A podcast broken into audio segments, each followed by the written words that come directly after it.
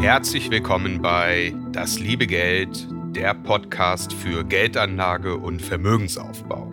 Mein Name ist Max Franke und heute geht es um die finanziellen Aspekte beim Immobilienkauf. In dieser Folge werde ich darauf eingehen, welche Kosten beim Immobilienkauf auf einen zukommen, wie viel Immobilie man sich überhaupt leisten kann und ich werde das Thema Darlehen vertiefen und darüber sprechen, mit welchen Risiken man sich beschäftigen sollte. Und dazu ein Hinweis, der Kauf einer Immobilie ist für viele Menschen die wohl größte finanzielle Entscheidung ihres Lebens. Entsprechend wichtig ist es, dass man sich vor dem Kauf eingehend mit dem Thema beschäftigt. Und in diesem Sinne kann dieser Podcast hoffentlich ein paar hilfreiche Tipps und Anregungen geben. Aber wenn du den Kauf einer Immobilie planst, dann ist das hier nur ein erster Schritt auf deiner Reise zur eigenen Immobilie.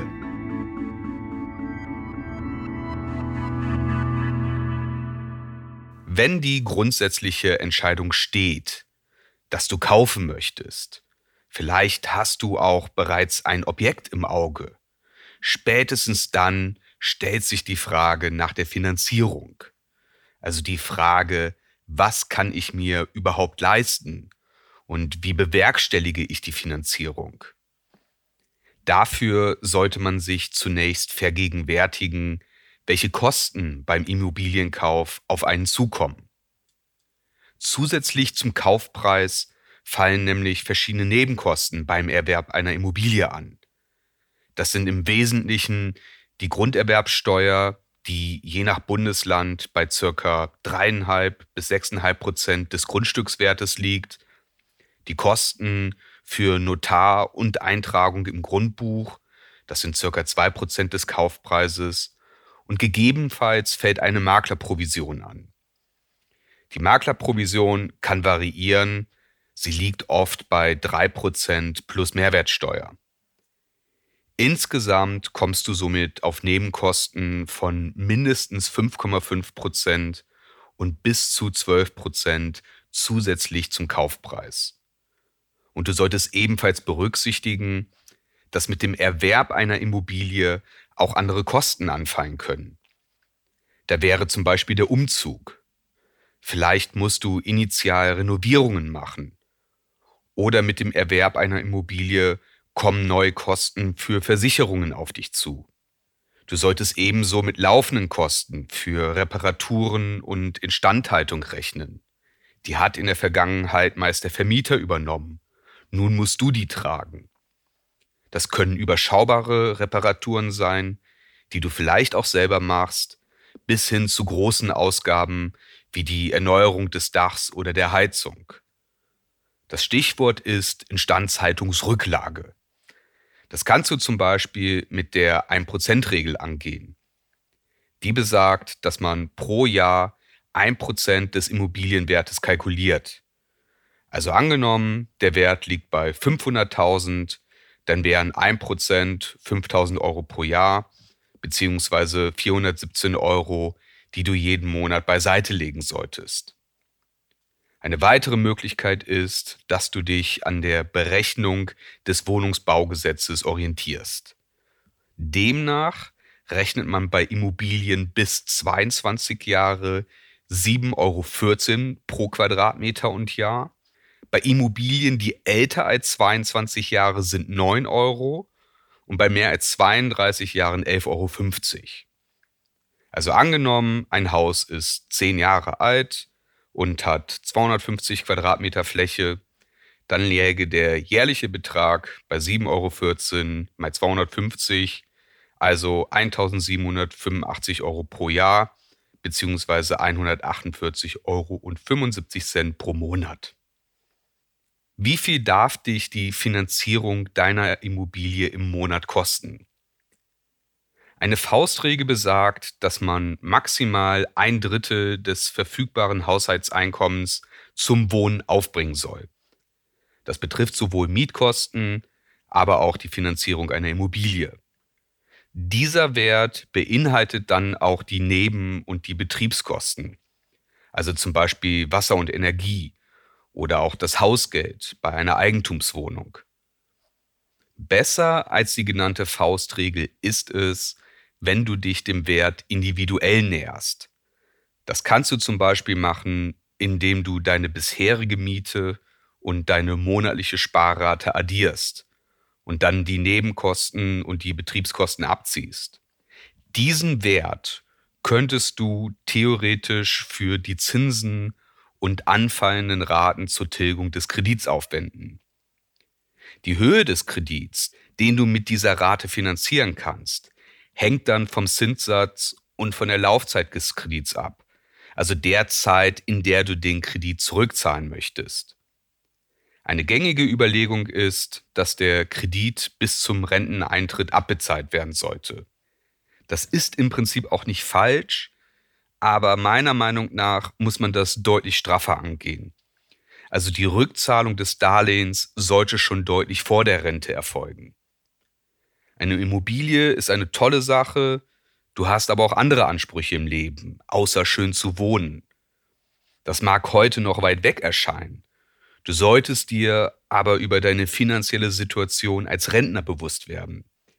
Da solltest du ebenfalls vorsorgen und nicht all dein Geld ins Haus pumpen. Für dein Darlehen bedeutet das, dass du es so schnell wie möglich abbezahlen solltest, um zu einem möglichst frühen Zeitpunkt die Freiheit zu haben, dein Geld anderweitig zu verwenden. Solange der Kredit läuft, sind deine finanziellen Entscheidungsmöglichkeiten beschnitten. Und idealerweise solltest du schon vor der Rückzahlung finanzielle Rücklagen bilden. Und das ist natürlich eine enorme Herausforderung, wenn man bedenkt, dass die Finanzierung einer Immobilie für viele Menschen ein verdammt großes Unterfangen ist. Wie viel Kredit und somit Immobilie du dir in Anbetracht der Zinsen und deiner Einkommenssituation genau leisten kannst, das kannst du bei einem der zahlreichen Darlehensrechner im Internet kalkulieren. Und in diesem Zusammenhang empfehle ich, dass du dir die Offenheit dafür bewahrst, auch Immobilien in Erwägung zu ziehen, die vielleicht nicht deiner Traumvorstellung entsprechen, die dir aber mehr finanziellen Spielraum geben.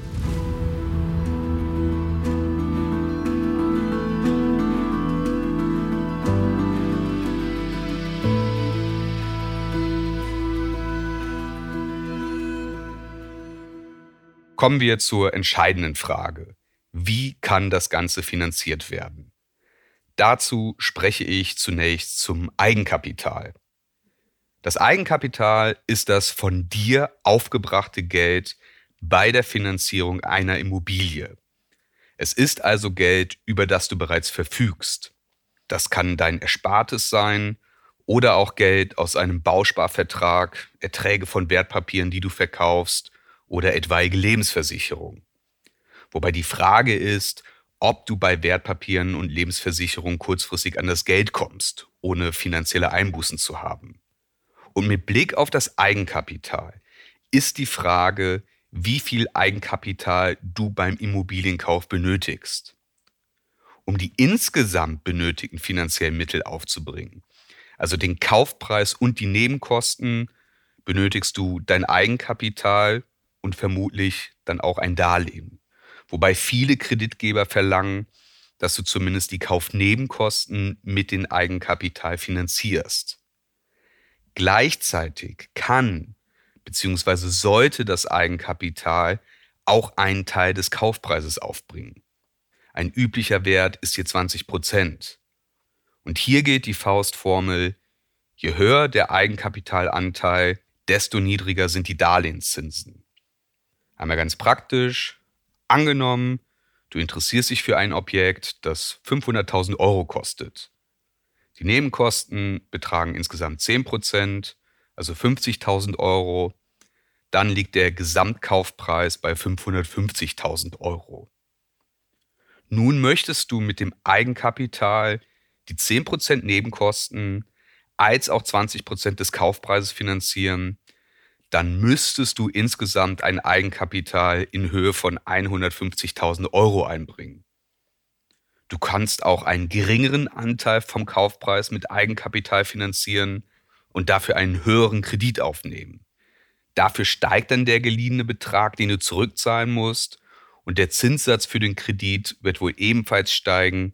Also die Finanzierung verteuert sich. Neben der Höhe des Eigenkapitals gibt es eine ganze Reihe an Kriterien, die sich positiv oder auch negativ auf den Zinssatz auswirken können.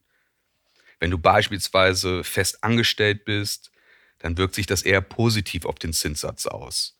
Probezeit oder Selbstständigkeit hingegen eher negativ. Ähnlich deine Bonität. Mit einem hohen Schufa-Score sehen dich Banken als einen vertrauenswürdigen Kreditnehmer.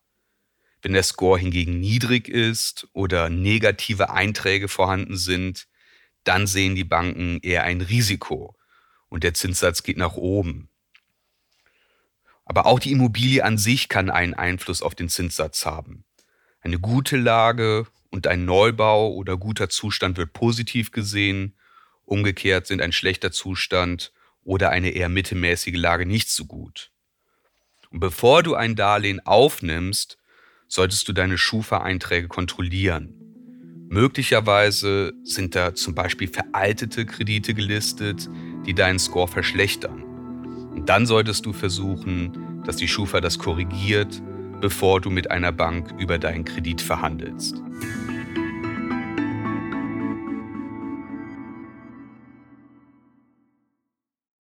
Wir bleiben beim Thema Darlehen. Um das Darlehen zu bekommen, wendest du dich üblicherweise an eine Bank oder an einen Finanzierungsvermittler, der dich zum Beispiel bei der Auswahl der Bank unterstützt. In jedem Fall solltest du nicht nur zu deiner Hausbank gehen, sondern mehrere Angebote einholen. Die können nämlich hinsichtlich der Kondition deutlich voneinander abweichen, was sich bei solch großen Beträgen wirklich auswirkt. Da können zum Beispiel die gängigen Internetvergleichsportale helfen, damit du ein Gefühl bekommst, was aktuell ein guter Zinssatz ist. Und es ist ganz wichtig, dass du die Konditionen der Angebote verstehst. Du musst genau verstehen, was Zinssatz und Laufzeit sind und welche weiteren Konditionen zum Beispiel mit Blick auf die Zinsbindung gelten. Und du solltest für dich klar haben, was das dann finanziell für dich bedeutet. Weil nur dann kannst du die Angebote ordentlich miteinander vergleichen. Und du solltest im Zweifelsfall wirklich genau nachfragen und dir das bei Unklarheiten im Detail erläutern lassen. Bei den Konditionen geht es um die Details. Es gibt zum Beispiel den Sollzinssatz. Der beschreibt den Zinssatz im Prozent, den der Kreditgeber, also die Bank, für das Darlehen berechnet. Es können aber noch weitere Gebühren anfallen. Die werden nur im sogenannten Effektivzinssatz ersichtlich. Und entsprechend solltest du verschiedene Angebote immer anhand des Effektivzinssatzes miteinander vergleichen. Ein weiterer Aspekt ist die Zinsbindung. Wenn du einen Kredit abschließt, dann vereinbarst du mit der Bank einen festen Zinssatz. Dieser gilt oft aber nur für eine bestimmte Dauer. Danach, also wenn die Zinsbindung abgelaufen ist, machst du mit der Bank eine Anschlussfinanzierung dann könnte es sein, dass die Zinsen höher liegen und entsprechend würde auch deine monatliche Rate steigen. Um dich hier abzusichern, kannst du auch eine sehr lange Zinsbindung vereinbaren, also durchaus bis zum Ende der Kredittilgung. Dafür wird der aktuelle Zinssatz etwas höher liegen, als wenn du mit einer kurzfristigen Zinsbindungsfrist abschließt. Und das musst du dann für dich abwägen. Lange Zinsbindung, ergo weniger Risiko, dafür höhere Kosten oder kurze Zinsbindung mit geringen Kosten, aber höherem Zinsänderungsrisiko. Und neben der Bedienung der Zinsen ist natürlich auch die Tilgung wichtig, also die Rückzahlung des Darlehens. Die monatliche Rate setzt sich aus zwei Teilen zusammen, den Zinsen und der Tilgung. Und eine übliche Kalkulation ist, dass man im Jahr mindestens zwei Prozent des Darlehens tilgen sollte.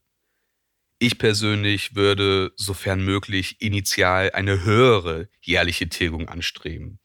Also eher drei oder sogar fünf Prozent. Es kann ebenfalls sinnvoll sein, dass du die Möglichkeit von Sondertilgungen vereinbarst. Also angenommen, du kommst plötzlich zu Geld, vielleicht durch einen Bonus auf der Arbeit, dann kannst du diesen Betrag zusätzlich zur normalen Rate zur Tilgung des Kredits verwenden. Allerdings lassen sich dieses Recht viele Banken mit einem insgesamt höheren Zins bezahlen. Also da musst du für dich abwägen, ob Sondertilgungen für dich wirklich realistisch sind und ob sich das somit lohnt. Du solltest dir ebenfalls Gedanken über Risiken machen und was diese für deine finanzielle Situation bedeuten können. Es gibt Lebensrisiken, die jeden Menschen betreffen. Und die können im Fall der Fälle bei einer so großen finanziellen Entscheidung starke Auswirkungen haben. Das sind insbesondere der Tod des Hauptverdieners, Krankheit, Arbeitslosigkeit und Scheidung. Bestimmte Risiken kann man nicht absichern, zum Beispiel die Scheidung. Für das Risiko Tod des Hauptverdieners bietet sich eine Risikolebensversicherung an, für Krankheit eine Berufsunfähigkeitsversicherung. Darauf gehe ich in einer späteren Folge nochmal ein. Es gibt auch eine Restschuldversicherung, die soll schützen, wenn man die Raten nicht mehr bedienen kann. Die ist allerdings oft ziemlich teuer und oft gibt es viele Ausschluss Ausschlussklauseln, in welchen Fällen nicht gezahlt wird. Und neben den Lebensrisiken gibt es auch finanzielle Fallstricke bei der Immobilienfinanzierung, vor denen du dich hüten solltest. Ein Aspekt sind zum Beispiel Erschließungskosten. Da solltest du abklären, ob es noch offene Posten gibt oder ob die Gemeinde da zukünftig etwas plant. Das kann nämlich richtig teuer werden. Bei gebrauchten Immobilien und insbesondere bei Altbauten ist eine wichtige Frage, ob es einen unerwarteten Renovierungsstau gibt. Zum Beispiel bei den Hausinstallationen, der Elektrik oder Heizung. Das kann man als Laie nicht unbedingt sehen. Also es könnte sich lohnen, einen Gutachter zu beauftragen. Bei einem Neubau solltest du dich zum Beispiel von der Verbraucherzentrale beraten lassen, wie du Schäden durch eine Insolvenz des Bauunternehmers vorbeugen kannst. Da gibt es nämlich wirklich krasse Fälle, bei denen Menschen ein nur halbfertiges Haus haben, aber finanziell am Ende sind. Und auch Verträge können ihre Tücken haben. Ein Beispiel ist der Begriff schlüsselfertig bei einem Neubau. Dieser Passus kann dazu führen, dass nachträgliche Änderungswünsche sehr teuer werden. Abschließend lässt sich sagen, der Traum vom Eigenheim ist ein ganz schön kostensives Unterfangen und die meisten Menschen müssen sich dafür für lange Zeit sehr hoch verschulden. Und angesichts von Kaufpreis, Nebenkosten, Instandhaltungsrücklage etc. solltest du dir auch Gedanken darüber machen, was die finanziellen Verpflichtungen für dich bedeuten. Du willst ja auch noch leben. Eine Frage kann sein, ob du mit deiner Kalkulation nur für das Haus arbeitest. Du solltest dich also mit deinem Lebensstil beschäftigen. Dazu kann ein Kassensturz hilfreich sein, Stichwort Folge 1 über die ersten Schritte der Geldanlage. Wie viel Geld gibst du durchschnittlich im Jahr für Urlaub, Restaurantbesuche oder auch kulturelle Aktivitäten aus? Bist du bereit, da Abstriche zu machen? Gibt es günstigere Alternativen? hast du trotz der Finanzierung einen Notgroschen beiseite gelegt, wenn Dinge wie eine neue Waschmaschine anfallen? Was ist mit deiner zukünftigen Situation? Wie du in Zukunft lebst, lässt sich nicht in Gänze abschauen. Stichwort Lebensrisiken. Aber bestimmte Entwicklungen sind absehbar. Zum Beispiel werden jüngere Kinder irgendwann mal eine Ausbildung absolvieren oder studieren. Dafür sollte Geld da sein. Ebenso wichtig ist die Frage, wie deine Situation als Rentner aussieht. Das alles ist kein Grund, sich den Traum vom Eigenheim nicht zu erfüllen, aber es zeigt die Notwendigkeit, dass man seine Hausaufgaben macht und sich eingehend mit den finanziellen Aspekten beschäftigt. Und vielleicht steht am Ende für dich doch die Entscheidung, dass in deiner Situation das Wohnen zur Miete die bessere Lösung ist. Ich spreche mich nicht dafür aus, du solltest nur den Gedanken nicht vorzeitig verwerfen. Und damit endet diese Ausgabe von Das liebe Geld heute rund ums Thema Immobilienfinanzierung.